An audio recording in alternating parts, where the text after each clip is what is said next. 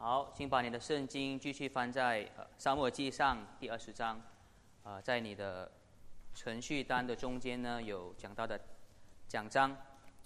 啊，能让你啊做笔记。我们一起来啊做一个祷告。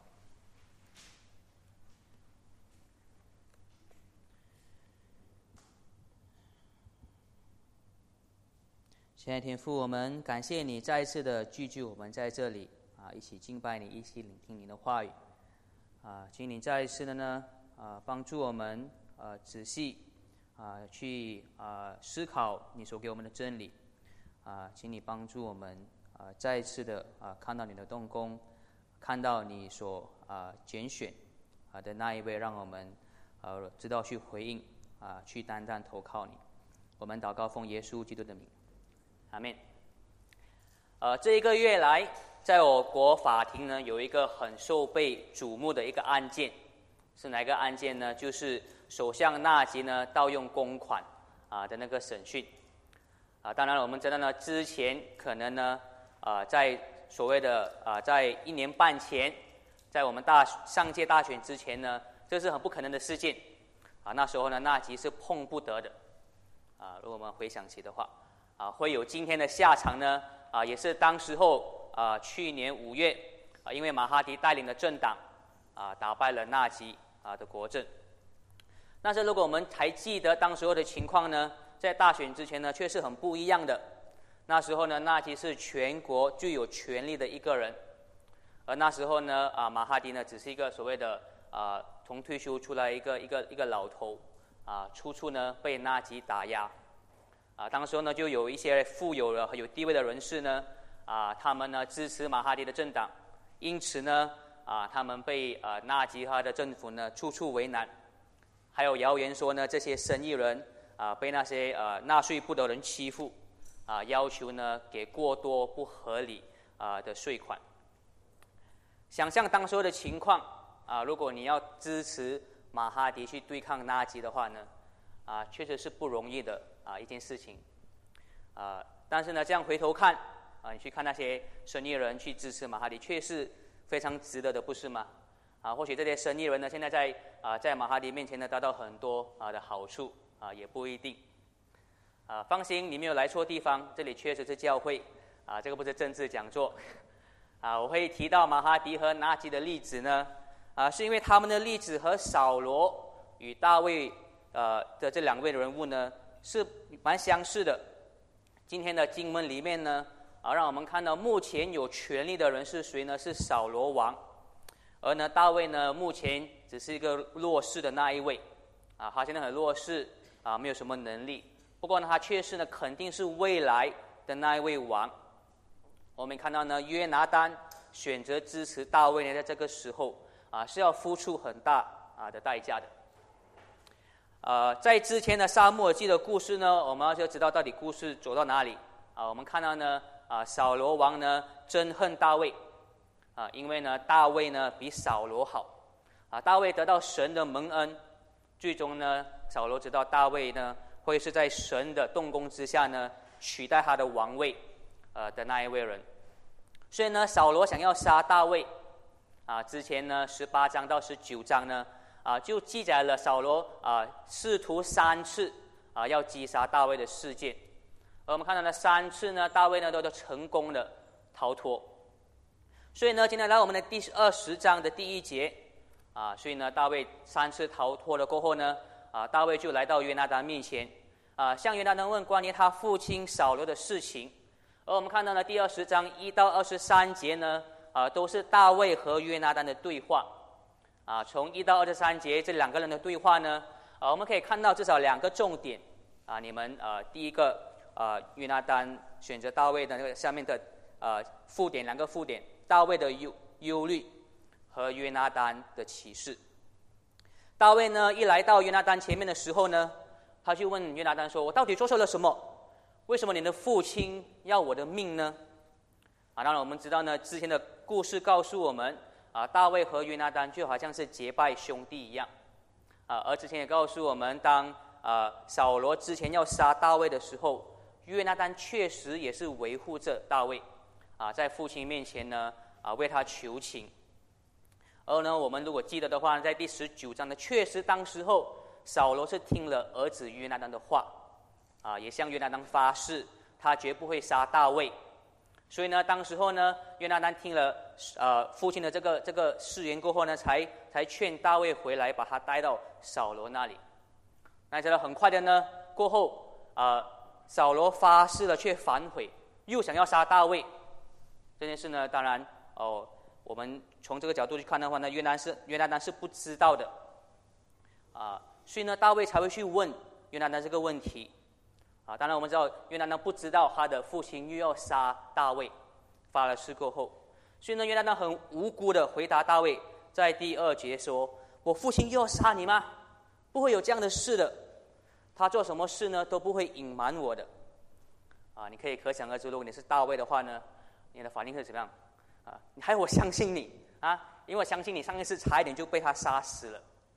啊，还有第三节他说呢。啊，他似乎呢是向约拿丹啊投诉说，啊，我指着耶和华发誓，我真的是离死只差一步而已。所以呢，听到这样的话的时候呢，啊，约拿丹就要让大卫呢再一次的相信他确实啊是要保护他的，他确实是要恩待大卫的啊这位结拜兄弟。所以他说第四节他说这样吧，你要做什么？你要做什么呢？我都帮你做到。然后呢，听了个这句话之后呢。啊，大卫呢就想出了一件试探他的父亲扫罗的方法，啊，去试探他扫罗到底是不是对大卫真的有敌意要杀他，啊，他说呢，他们的设计的一个试探呢，就在一个重大的节日呢，大卫呢会故意的去缺席，然后呢，约拿丹要为大卫说一个谎话，说呢，大卫缺席呢是因为他要回家乡献祭，啊，所以不能啊跟王一起去庆祝那个大节日。而这个试探呢，就是呢，如果扫罗不生气的话，不生气，大卫缺席，就代表呢，其实扫罗不想杀大卫。可是如果扫罗很生气的话呢，就代表扫罗真的是要想要杀他。啊，这个是啊，他们所设计的试探。首先呢，我们这里我们可能注意到一个事情，就是呢，大卫呢制造一个谎言，不是吗？他制造一个谎言，要约拿单为他说谎。啊，我们知道呢，目前呢，我们看到啊，在神的救赎计划里，在这个圣经这个这边的记载要告诉我们的是呢，大卫是神拣选的救赎者，大卫呢是合神心意的，在这之前呢，大卫所做的事情就是所谓神啊所赞同的，所以我们去效仿的榜样。可是呢，在这里，这个神拣选的大卫说谎，我们如何去看待呢？啊，有一些神学家呢，就要就要继续的为大卫辩护，啊，因为他因为他的身份，啊，有些神神学家甚至会说呢，啊，他为了保住性命，他说这个谎是必须的，啊，这些神学家甚甚至说呢，这样的说谎其实是没有违背了啊神的诫命，啊，如果你知道的话，其实啊穆斯林也有一样的一个一个法令，啊，如你不可以向穆斯林啊撒谎，你可以向非穆斯林撒谎，啊，因为呢是为了要维护啊穆斯林。啊，或许这些神学家想的就是这样子的啊，我觉得这个简直就是错的啊！我们要知道呢，我们不可以说呢，因为大卫是神拣选的，大卫很多时候是合乎神心意的。但是这边如果大卫撒谎的话，就表示是是神赞同的啊，就要去设法去去解释为什么说谎是对的啊！我觉得这是非常错误的啊，去对待经文啊。相反，我们要看到的就是呢，说谎就是谎，错就是错，这个是很明显的。神在实界有看到说不可以做假见证，啊，所以呢，我们要问的是，虽然是既然是错的，为什么大卫要说谎？啊，到底问题出了出在哪里？是不是有更大的一个一个一个一个真理啊或信息是神要我们看到的？啊，这个问题呢，我待会啊先卖卖卖个关头啊，才给你们答案，因为呢，这个是他不是他第一次说谎，接下来呢还会两次的欺骗的行为。所以呢，当我们继续看我们故事的时候呢，大卫提出了这个试探扫罗的啊的谎话过后呢，啊约拿丹就第九节说没有问题，我一定帮你做到。啊，如果父亲呢啊的反应是想要杀你，是很生气的话呢，啊我一定会告诉你。而因为之前的事件，因为之前呢约拿丹就算是承诺的大卫，大卫还是啊被扫罗杀的时候，啊就算这边大卫这边就算这边约拿丹很诚恳的。啊，屡次的承诺，似乎大卫好像还是大卫还是好像不相信，不相信约拿单的话，啊，所以他会再问，啊，真的吗？如果你父亲真的要杀我，是谁会来告诉我呢？他还是好似乎呢，好像不是能完全相信约拿单，所以这个时候呢，约拿单就带大卫到田野去，啊，跟他做了一些事情，说了一些话，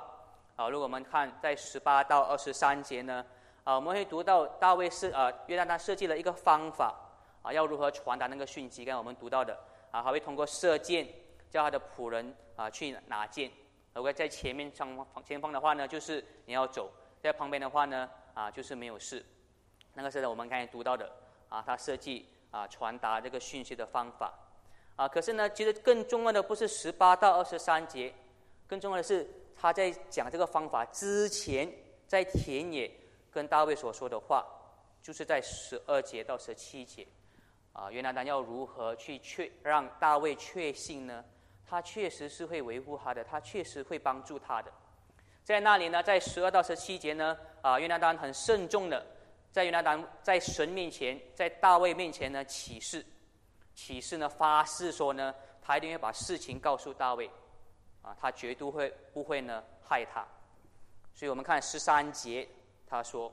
啊，我父亲若有意害你，而我不告诉你的话呢，送你平安的离开，愿耶和华重重的惩罚约拿丹。啊，这个是他们起誓的方式，很多时候，啊，如果我不这样子为你做的话呢，就让神惩罚我。很多时候就啊，如果你认为我讲话是呃是错的话呢，当我出去走路的时候就被车撞死啊。那时候有人发誓会这样啊，这样一样的方式，愿耶和华重重的啊惩罚我。然后第十三节呢啊，继续说呢啊，原来当说了一句一段充满含义的一句话，在十三节的后面啊，愿耶和华与你同在，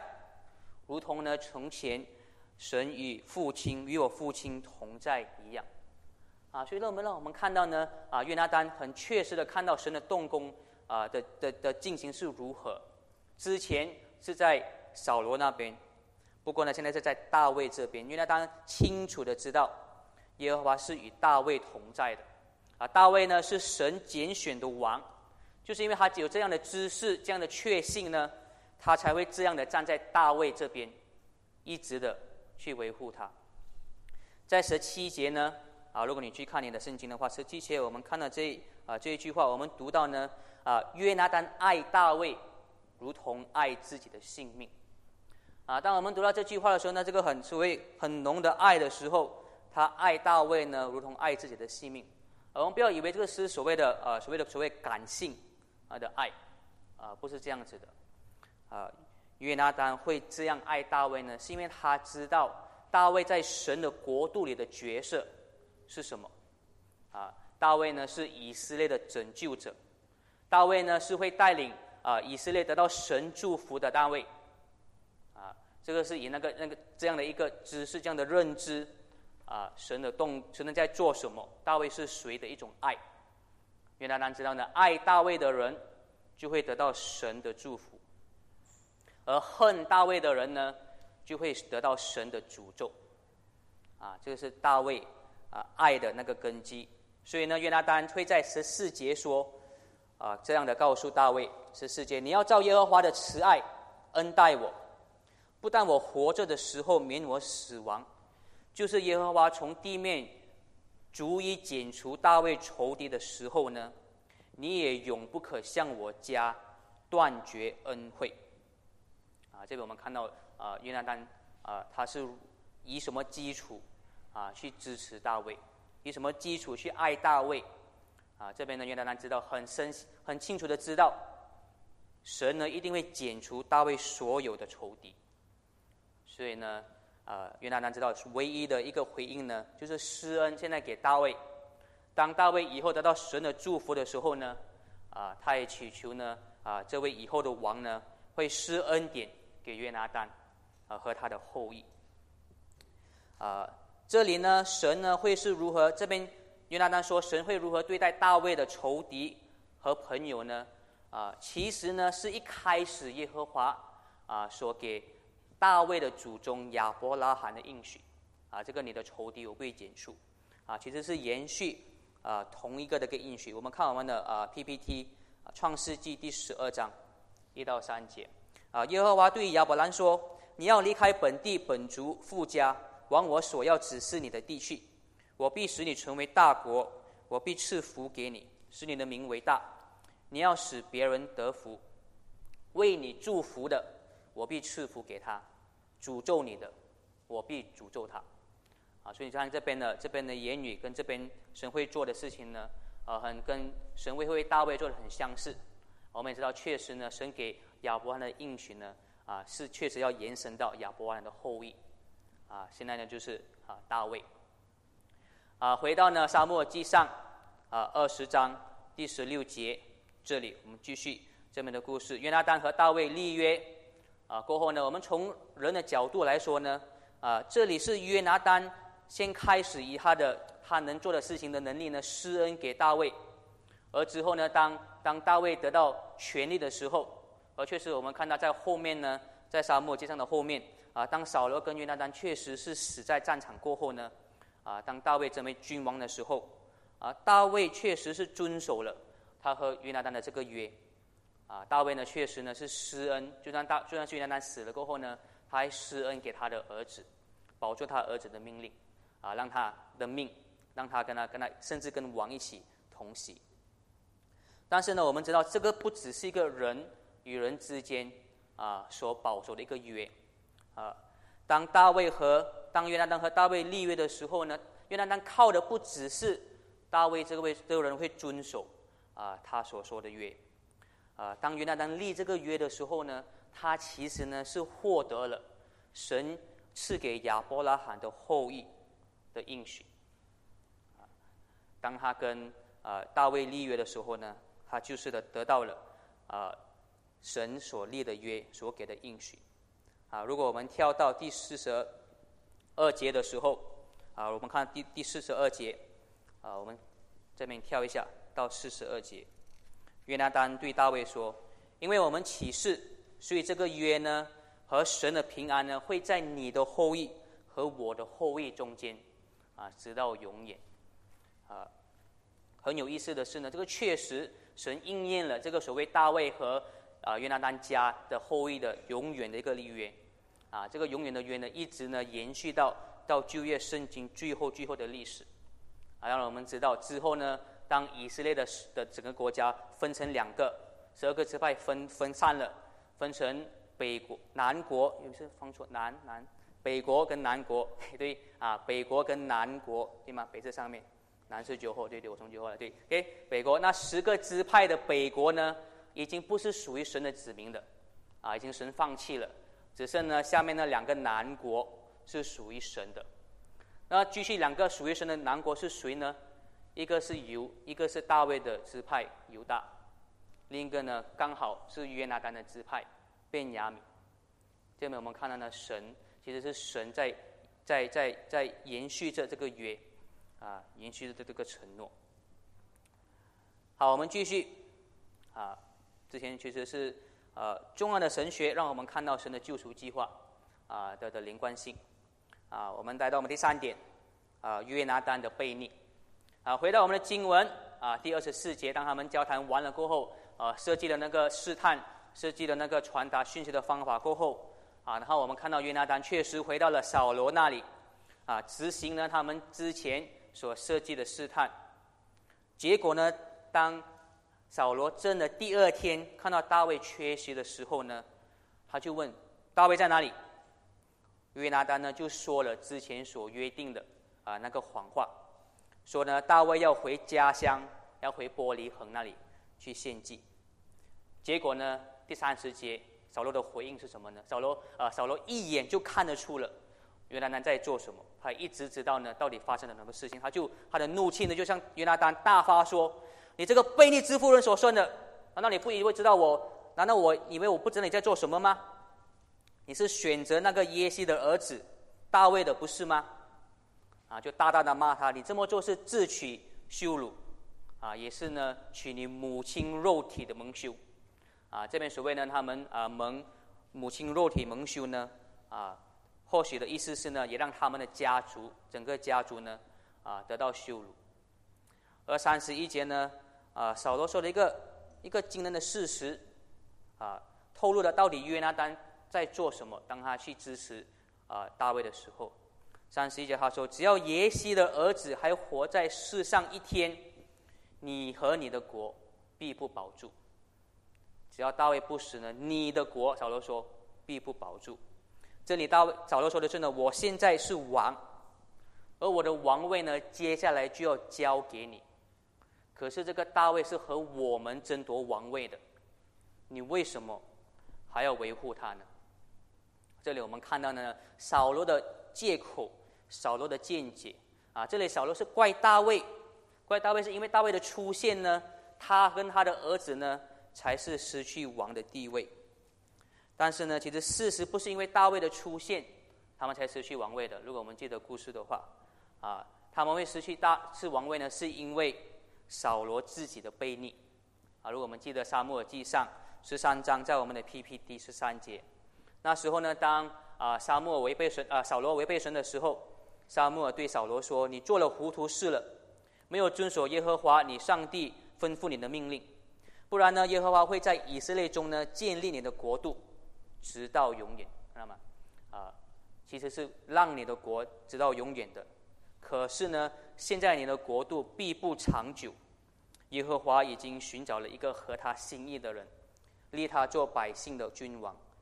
为什么呢？因为你没有遵守耶和华所吩咐的。我们看到呢，扫罗啊看不到真正他失去国度的国国度的那个事实跟原因，啊，可是呢，约拿丹却看到了扫罗看不到的事实，所以呢，约拿丹没有去跟从他父亲的错误，啊，他反而去反驳他自己的父亲。他说呢：“为什么大卫是该死的呢？他到底做错了什么？”这时呢，扫罗发疯了，好了，那个强人要杀、要刺自己的儿子，就如同他之前要刺大卫一样。所以呢，原来现在知道了，扫罗真的决意是要杀死大卫。好，现在我们先暂停一下，到这个画面啊，到这个啊这个情况、这个情景啊，想象一下。啊，如果你是约拿丹，那我们幻想一下，可能你要关注眼睛比较有画面感。OK，啊，王位目前是你的，啊，你父亲呢？啊，是你亲生父亲是以大卫为敌的，啊，这件事情呢，啊，你去支持大卫，会影响整个家族的名誉。你还会选择跟从大卫吗？你还会选择维护他吗？如果你是约拿丹的话。约拿丹做了什么选择呢？三十四节，约拿丹第二天没有吃饭，因为呢，他为大卫忧烦。我们看到呢，约拿丹还是选择大卫，因为呢，他爱这位未来的君王，因为呢，他知道呢，神拣选的救赎者是哪一位，因为呢，约拿丹爱的。是神拣选的救赎者呢，所以他背逆他自己的父亲，他也甘心的呢放下他看似目前在他手里的王位，因为他知道这个只是暂时性的，他知道迟早呢神呢会立大卫为王，这个就是呢一千年之后耶稣对他门徒所说的类似的话语。耶稣呢在路加福音。啊，在我们的 PPT 这边，第十四章二十五节，啊，他这样跟他跟随他的门徒说：有一群人和耶稣同行，他转过来对他们说：无论什么人来到我这里，若不爱我胜过爱自己的父母、妻子、儿女、兄弟、姐妹，甚至自己的性命，就不能做我的门徒。这边呢，耶稣的话语呢，是因为他是那位神拣选、那位最终的君王，就如呢，耶和华一定会让大卫成为全以色列的统治者，同样的，神也必定会让耶稣呢，成为这个全宇宙的统治者。所以呢，耶稣呢是有这样的要求，对那些跟从的人，任何事情呢都不能与耶稣基督为敌，啊，这个这是。耶稣要说的啊的含义，任何人都不能与耶稣为敌，包括我们的爸爸，包括我们的妈妈，包括我们的妻子，啊，包括我们的丈夫，包括我们的儿女，包括我们的弟兄姐妹。当然呢，我们要知道，啊，当然我觉得呢，我们家人当中呢，没有一个当然是像扫罗一样的，啊，要真正的是想要消灭啊耶稣基督，啊，我想应该是没有，呃，任何人的家人是像扫罗这样的。但是呢，确实在我们家人当中有很多人是与基耶稣为敌的，啊，他们与耶稣为敌，尤其呢是当他们阻止我们去跟从耶稣。或许呢，啊，他们会坚决的告诉我们，如果你跟从耶稣，我死过后谁给我们上香？啊，你一直去教会，你不管我吗？到底谁比较重要？或许他们会跟我们说：“你为什么这么傻？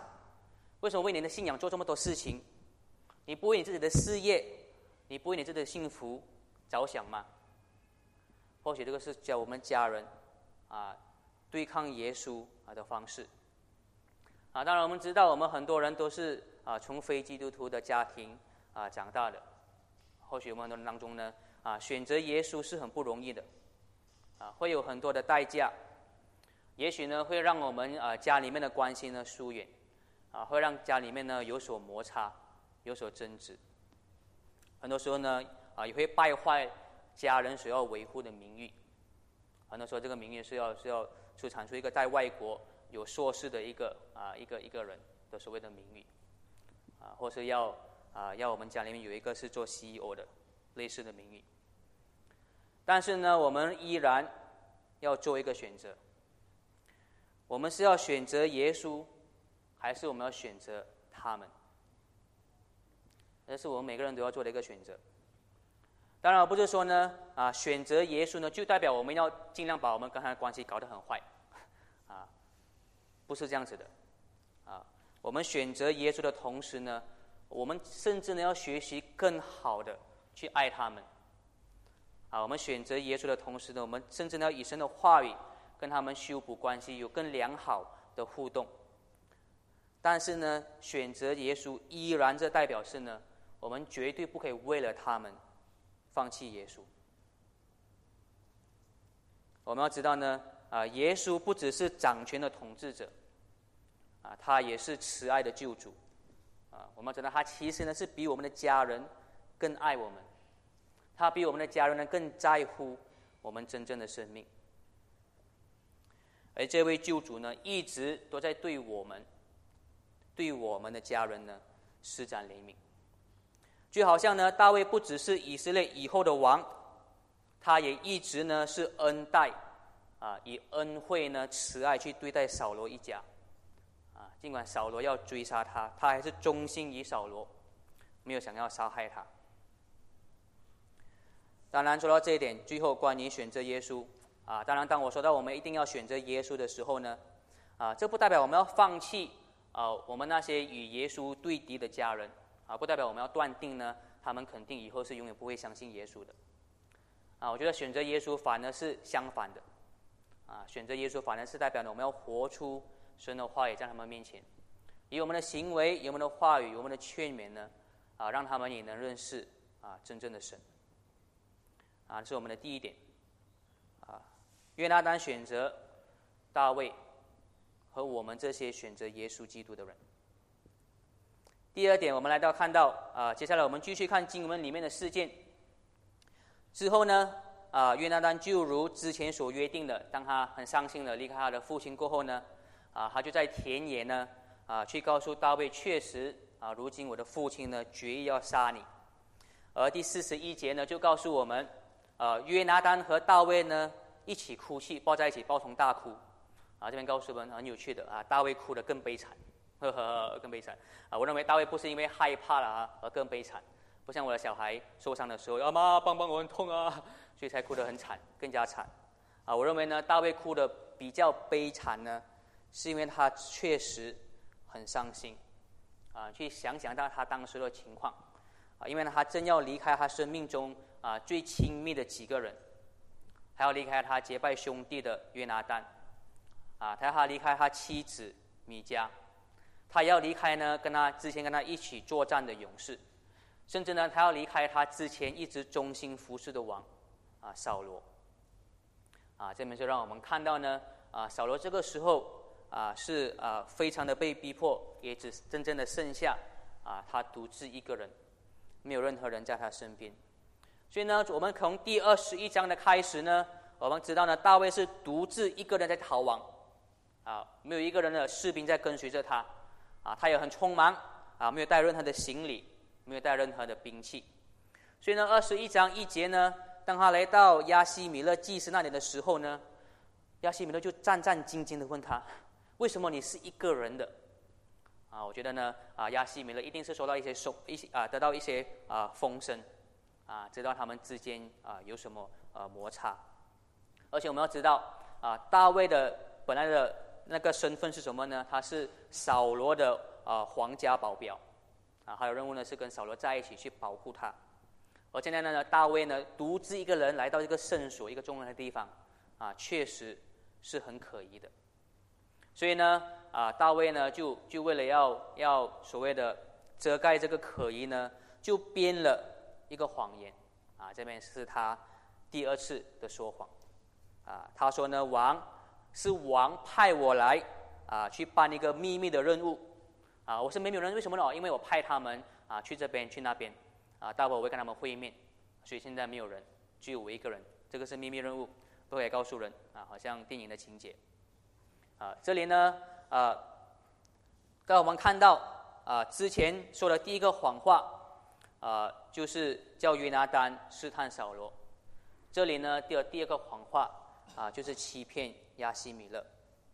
啊，我们从大卫的角度去思考的话呢，他或许要要欺骗亚西米勒啊，是如果我们知道背景的话呢，啊，是很很合理的。啊，因为呢，他很担心亚西米勒呢会出卖他。为什么呢？毕竟呢，亚西米勒的其中一个弟兄呢，啊，就是跟随扫罗的士兵。亚西米亚的兄弟呢？亚西亚呢？啊，我们看到是跟随扫罗的士兵。我们如何知道这个事实呢？啊，因为沙漠记确实有记载，亚米喜勒呢，亚西米勒跟亚西亚的父亲呢，都是亚斯图。啊，我们看到这个一个这个这样的一个讯，这样的一个呃资料。沙漠记十四章二到三节，扫罗在基比亚的郊外，坐在米俄伦的石榴树下，跟随他的百姓约有六百人。那里呢有雅什突的儿子雅西亚，第二十二章二十节，雅西突的儿子雅西米勒有一个儿子逃脱了，他的名叫雅比亚。那么雅斯突有两个儿子雅西米勒跟雅西亚，雅西米勒是那个祭司，二十二节二十二章二十四节十四章呢，啊亚西亚呢是那位跟随扫罗的，呃，所以我们看到呢，为什么呢？啊大卫呢很害怕，啊他要啊还要。说一个谎话，啊，不让亚西米勒知道事实，啊，他担心呢，亚西米勒不会支持他，却出卖他。可是呢，如果我们如果我们下一组会看到，可是当我们来到二十二章的时候呢，我们确实看到亚西米勒其实根本都不想出卖大卫的，他其实是跟约拿丹一样站在大卫这一边的，啊，当二十二章啊，你们。待会会在晚上读的时候，当他被带，当亚西米勒被带到扫罗面前被询问的时候，啊，亚西米勒确实是像大卫一样辩护大，呃，辩护大卫，像原来那样辩护大卫，说他到底做错什么事情。结果呢，亚西米勒被扫罗杀了，甚至他全家人都被杀了，就一个人逃脱。让我们看到，那就是亚比亚他。我们看到亚西米勒呢，为了辩护大卫而被杀。真的全家人，可是呢，大卫呢，却是以一个欺骗来让亚西米勒帮助他，你不觉得很讽刺吗？回到我们二十一章的经文，大卫呢向亚西米勒讨一些食物吃，啊，二十一章这边我们看到这边的故事，但是呢，亚西米勒说呢，啊，我没有什么食物可以给你吃，啊，只有圣所献给耶和华的圣饼。啊，才可以，才才有才有这样的饼，什么都没有了。啊，这个圣饼呢，啊，我们知道神在立位记里面吩咐的很清楚，啊，是只有祭司、祭司的儿子、祭司的家族才能吃的，啊，是绝对不可以给别人吃的，是属于神神圣的饼。可是呢，这里呢，亚西米勒却破例了，啊，将圣饼呢给大卫吃。啊，而这段这段细节啊，有一些重要性，我们会停在这边，因为呢，在新约圣经里面呢，啊，耶稣基督有具体的提到这个聚会的事件。啊，耶稣呢说呢，啊，亚西米勒这个举动呢是正确的。啊，他说呢，因为供应食物呢给没有食物的人是更加重要的，啊，重要过呢去啊所谓的。完全遵守那个圣饼的一个呃一个条例啊，更何况呢，需要食物保住性命的那个人呢，是神拣选的王大卫啊。所以那个事件在马可福音第二章啊，有一个安息日，耶稣从麦田经过，他的门徒走路的时候呢啊，摘起了，摘起麦穗来，法利赛人对耶稣说：“看呐，他们为什么做安息日不合法的事呢？”耶稣对他们说。大卫和跟从他的人饥饿需要食物的时候所做的事，你们没有念过吗？他在亚比亚他做大祭司的时候，怎么进了上帝的居所，吃了贡饼，又给他跟跟从他的人吃了？这饼除了祭司以外，人都不可以吃。其实呢，啊，耶稣其实当他说这句话的时候呢，其实他最大的重点并不是说呢，啊。你们要如何应用耶和华的律法？啊，亚比亚、亚比亚西米勒这么应用是对的。啊，其实呢，他这句话语呢，更惊人的地方是什么呢？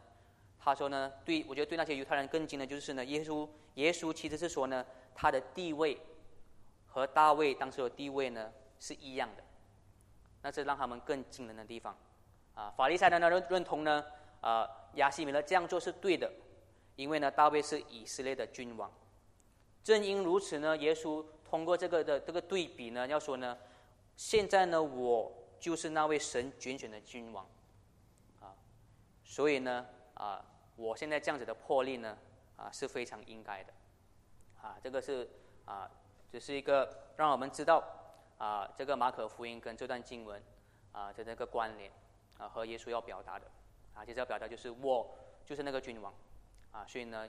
大卫可以破例。啊，我也可以破例。我们继续回到我们的故事，回到沙漠记第二十一章。啊，大卫呢，啊，不只是从亚西米勒那里拿了圣饼，他也从那里呢拿了一个兵器，因为他没有兵器，很敢。他问你什么兵器呢？他说我什么都没有，只有什么呢？刚好就是很巧的格利亚的刀。当时杀了格利亚，用那个刀切了格利亚的头，放在这边，哎呀，拿给他。OK，然后呢，啊，如果我们看到这么一个小细节，跟跟我们。之后，明下个星期的那个啊故事啊有关联重要。二十一章七节告诉我们呢，啊，圣所一个人叫多益。第七节，多益呢是跟随扫罗的仆人，啊，当然呢，大卫知道他是谁，大卫呢也知道很肯非常肯定的，多益呢一定会要要去报信给扫罗，所以呢，大卫知道在那里不安全的，所以呢，他快快的啊离开那个圣所。所以呢我们看到第十节，大卫为了逃离扫罗，他去了哪里呢？他去了加德，而加德呢是非利士人的领域。你去，我们先这边停顿一下。啊，你知道大卫从这个时候，他为了逃离扫罗，他去到非利士人的加特，他是如此的胆大包天嘛？你想之前呢，身为以色列的那个啊将军呢？大卫杀死了千千万万的非利士人，他还敢去那边投靠。而且你要知道，加特不只是一个普通的非利士城，加特是谁的家乡呢？加特是格利亚的家乡，你还记得吗？加特的格利亚。那之前呢，大卫在众人面前打败、砍掉他的头的人，而大卫手上拿的是谁的刀呢？格利亚的刀。大卫是疯了吗？跑去一个一个一个敌人的一个军营，跑去跑去格利亚的家乡，还拿着大卫的刀，还拿着格利亚的刀。我们不知道大卫到底到底想什么到底会想什么？到底还要去那个去到菲利斯这个加特这个地方？或许啊，因为是很靠近，所以就直接过去啊。或许呢，还为他独自一个人啊，可以假装啊啊去让人不会注意到他啊。或者呢，他以为呢，加特王会收留他，啊，让他呢一起去对抗他们的共同敌人，扫罗，以色列的王。呃，我们不清楚啊，到底扫呃大卫要选什么策略啊？不过我们知道，不管是哪一个策略呢，不管是要伪装还也是要要帮他们去攻打扫罗都好呢，很快的他发现呢，这两个策略呢都绝对行不通啊，因为呢加特人呢马上就认出了大卫，而他们呢啊也是视他为敌，视他为大仇敌啊，知道呢啊对他啊知道绝对呢是不会跟他合作。所以我们看到呢，这边呢，大卫独自一个人，到了菲利斯人的军地，面对这加特王亚基和他庞大的军队，啊，这个应该是他在人生中最绝望的一个时候。而十一章第十二节呢，这边说呢，啊，大卫害怕亚基王，这边应该是呢，在整个沙漠记呢，唯一一次啊，说大卫是害怕的一次，啊，其他地方都是很多人害怕大卫。啊过这次呢，啊，大卫非常害怕雅基，结果大卫做了什么呢？啊，像像看电影一样，啊，大卫装疯扮傻，啊，在门那边狠狠抓，啊，让口水流在他胡子，哎，就让他傻了，变疯了，癫了，啊，很滑稽的是，啊，加特王啊雅基呢，竟然真的认为大卫真的是疯了，啊，或觉得他很笨，啊，或许呢，大卫的演技太逼真了。啊，配得拿金马奖最佳男主角啊的那个奖，就这样，大卫成功啊的逃脱了。今天沙漠记的呃二十章啊到二十这边，现在我们看完了经文，我们现在做一个小啊一个所谓的啊去看它的含义啊。我们看到第二十章到第二十一节呢啊，都是在叙述大卫在逃亡的经历啊。其实呢啊，大卫所谓的逃亡记呢。是占了整个沙漠记上的三分之一，这么多，所谓的逃大卫逃亡记，从第十九章呢一直到三十章，都是在叙述大卫在逃逃离扫罗，啊，这里我们要思考啊，这里这么多所谓逃亡的细节，啊，神要我们看到的信息啊是什么呢？啊，这个是我们成为基督徒要去思考的，啊，其中一个很重要的信息呢，就是要通过这些叙事呢。要我们能感受到大卫处处被逼迫的经历，啊，为什么大卫处处被逼迫的经历的细节这么重要呢？啊，因为我们知道大卫不是一个普通人，啊，他经历了也不是一个普通人面对困难的一个感受。我们知道他遭受这些迫害的时候呢，他已经是被神宣认、宣告呢是神拣选的王，他已经是那个米赛亚了。神给最大的权柄的那一位，啊，而他的逼迫呢，也是因为呢，众人在对抗他米赛亚这个身份，而有的一个啊一个逼迫。而在诗篇当中呢，啊，其实就有七首诗呢，七首诗篇啊，七首诗在诗篇当中呢，啊，是跟大卫的逃亡记这边呢，啊，是有关联的，啊，我觉得这个这七个诗篇呢很重要，啊，提供了在沙漠耳记这里没有的没有的讯息。啊，就是大卫在逃亡的时候，被逼迫时候啊的心情，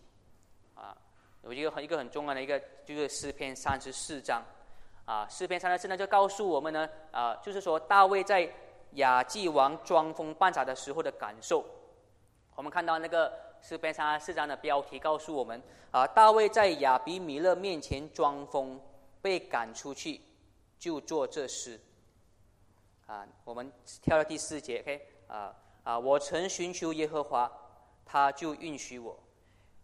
取我脱离一切的恐惧，仰望他的人呢就有光荣，他的脸呢，他们的脸并不蒙羞。好，那我们看下一个，我们跳到第十九，啊，一人多有苦，一人多有苦难，但耶和华呢救他脱离这一切，又保护他全身的骨头，连一根也不折断。恶恶必害死恶人，恨恶义的人，恨恶义人的必被定罪。耶和华救赎他仆人的性命，凡投靠他的，并不定，必不致定罪。这里呢，让我们看到，呃，发生什么事情？当我们看到所有人都对抗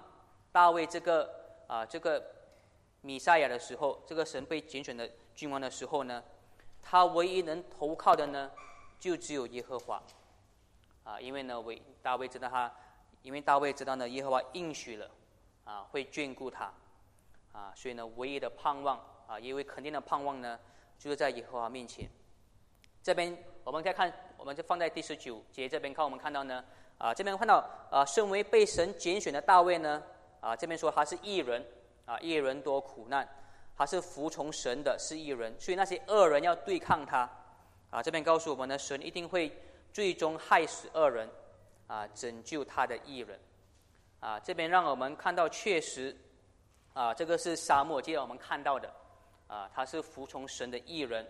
而他的苦呢，他的迫害呢，是因为那些恶人啊，要违背神的话语啊，神的计划。而我们很快的，如果我们在新约圣经会看到呢，啊，当耶稣面对犹太领袖啊的对抗的时候，和耶稣最终被送到十字架的时候呢，他很多时候都应用了诗篇里面的句子，当中呢有这些一些的啊，这个七个诗篇当中其中一个，来形容他当时候啊的体验。所以呢，大卫的逃亡记呢，所让我们看到的经历和感受呢，重要在哪里呢？重要是让我们更加明白，耶稣基督当他去面对对抗神的人啊，面对那些与神敌意的人的时候，他的感受是时候啊，让我们更加明白，当耶稣是啊以一个艺人的身份去成就神的救赎的时候，他所得到的逼迫的感受，就是当时候啊大卫所经历的。啊这个是我觉得啊，这个逃亡记对我们的啊重要性啊，而延伸在呃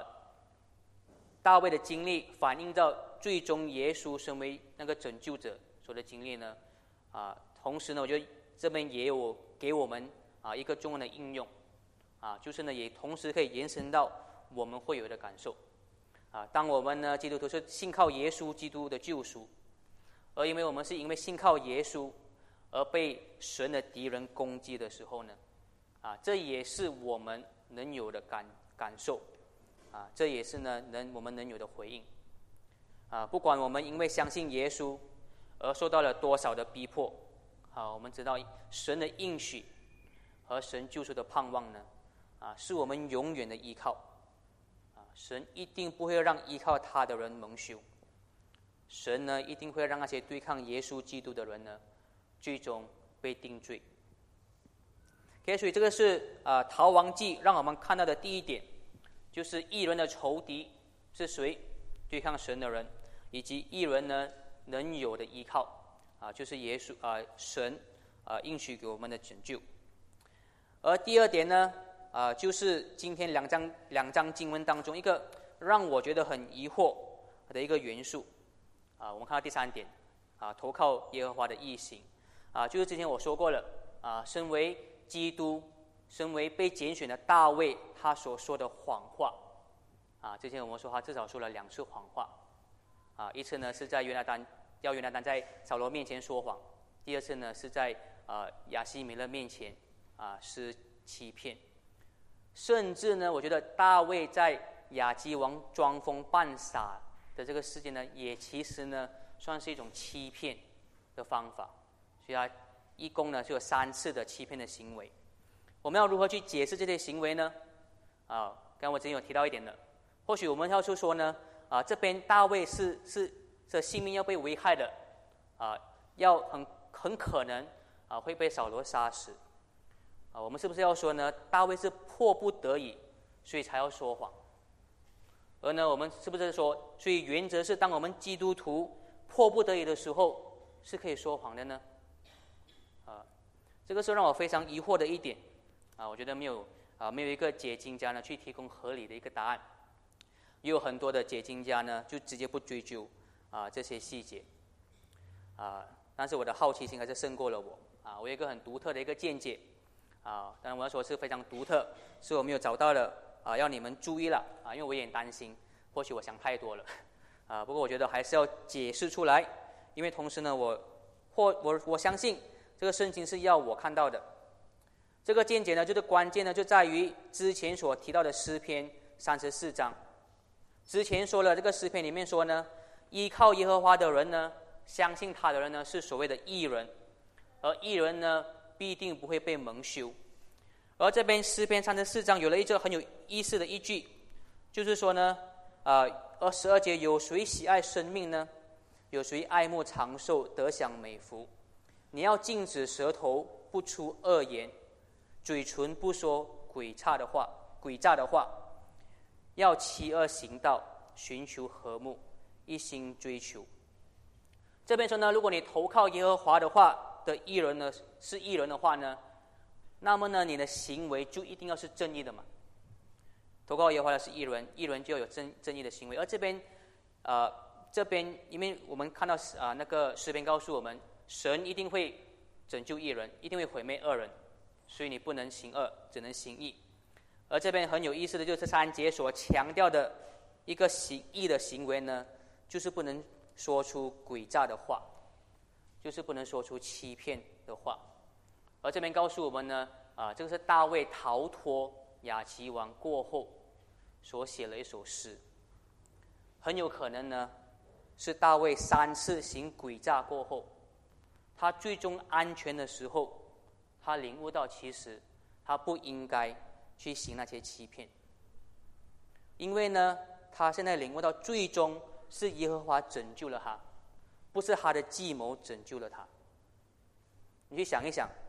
之前大卫被扫罗追赶的时候，在第十九章，他有行任何的诡诈吗？我们甚至可以说呢，他是很呆呆的，继续在扫罗面前服侍，不是吗？但是呢，神还是很神奇的，一直保护着他。如果呢，拯救真的是属于耶和华的动工，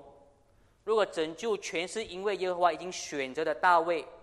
也必定呢，耶和华是会喜爱那些完全正义的人。那么很肯定的，就算大卫不行那三次诡诈，难道耶和华不能用自己的方法，用神奇的让大卫逃离死亡吗？我觉得这个是至少是大卫在这个诗篇让我们看到的。还有一个更关键的地方呢，就是它的标题。我们回到刚才那个标题，呃，再前一个，大卫在亚比米勒面前装疯，被赶出去，就做这事。你注意到了吗？关键在哪里呢？他不是在亚吉王面前装疯吗？为什么这边说亚比米勒呢？他是写错了吗？圣经有错误吗？原来呢，亚比米勒呢是菲利士啊的城呢王的称号，啊，不是一个一个人的名字。亚西米勒的意思就是呃呃子的父亲，在希腊文，啊，就是一个王的称号。只要是菲利士的王呢，就叫亚西米勒，就好像埃及王都叫什么呢？法老的意思，很多法老这是的名字。所以呢，其实严格来说呢，雅吉也可以被称为是亚比米勒。可以因为那是菲利士人的王的称号，可是呢，更重要的是呢，亚比米勒这个名字呢，啊，这个这个啊，这个菲利士王呢，其实在创世纪已经出现过了两次。当时候大卫的祖宗呢，亚伯拉罕和以撒，也同样的和大卫有同样的经验，就是呢，在亚比米勒在菲利士王面前呢有危机，而他们逃离菲利士王的危机的方法是什么呢？和大卫一模一样，在亚比米勒面前说谎，行诡诈。亚比米勒呢？啊，亚伯拉罕和以撒呢？害怕菲利斯王呢看中他们美丽的妻子，所以他们说谎。他说呢：“这不是我的妻子，是我的妹妹。”而且两次的说谎呢，神都自己挽回局面，让菲菲利斯能看到事实。我们看到创世纪第二十章，亚伯拉罕称他的妻子莎拉为妹妹。基拉尔王亚比米勒派人把莎拉带带去带走。夜间呢，上帝在梦中来到亚比米勒那里，对他说：“看呐，你要死了，因为你带来的女人就是有丈夫的女女子。”再来，以下那个二十六章。于是以撒啊住在吉拉尔那地方的人问起他的妻子，他就说：“她是我的妹妹。”原来他害怕说我的妻子。他想，或许这地方的人会因为玻璃啊，李李百家杀我，因为她容貌美丽。他在那里呢住了一段很长的日子。有一天，菲利士人的王亚比米勒从窗户往外观看，看了以撒在呃户外他的妻子李百家。亚西米勒召以来啊以撒来说，看呐，她实在是你的妻子，你怎么说她是你的妹妹呢？所以我们看到呢，啊，这边呢诗篇很巧妙的让我们看到，也让我们看到总结大卫的行为呢，他是不应该像亚伯拉那以撒这样的靠他们的行诈去得到拯救，他们应该是像在在诗篇所说的那样，真正的是那个依靠耶和华的艺人，绝对不行任何的诡诈，他们唯一的盼望是在耶和华的救赎，而不是自己的恶行。啊，自己的诡诈，啊，这个是我觉得至少诗篇让我们看到的。所以做一个总结，《沙漠记上》这段经文，逃亡记和诗篇三的四章加在一起，要我们看到的是什么呢？要我们看到，我觉得一个总结的应用呢，就是呢，我们是可以单单信靠耶和华的，啊，我们是可以完全的，因为单单信靠他呢，完全的信去行正义的行为，啊，我们不要，我们不需要行。任何的诡诈，不管我们是多么的逼不得已，我们也不需要说一个谎，因为呢，神必定拯救依靠他的艺人，因为呢，耶稣基督已经死和复活了，我们知道呢，神必定因他的应许呢，救我们脱离死亡。啊，我觉得啊，还有一个延伸的应用，就是让我们知道最终的道德标准是什么。我们知道，在我们的人生当中，在我们的啊世界观当中呢，耶稣基督的死和复活，就是最终极的道德标准。耶稣基督的死和复活，让我们知道，所谓的道德标准，完全不是看及时的成果，甚至不是呢，看我们能不能现在逃离死亡，因为耶稣基督已经战胜了死亡，我们就算致死呢。都能继续做正义的行为，因为呢，耶稣基督的死和复活，我们可以相信，神道德的标准是我们可以完全遵守的，神的命令呢，是我们绝对可以可靠的，所以我们可以单单依靠耶和华，因为在耶稣基督里面呢，投靠他的艺人必定有盼望。我们一起来祷告。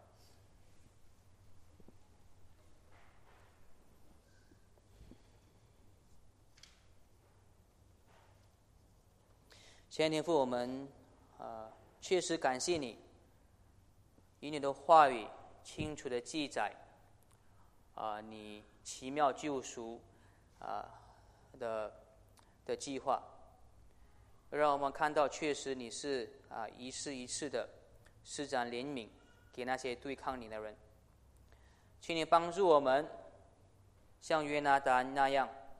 像那些跟随耶稣基督门徒的人一样，确实看到。你所拣选的君王是谁？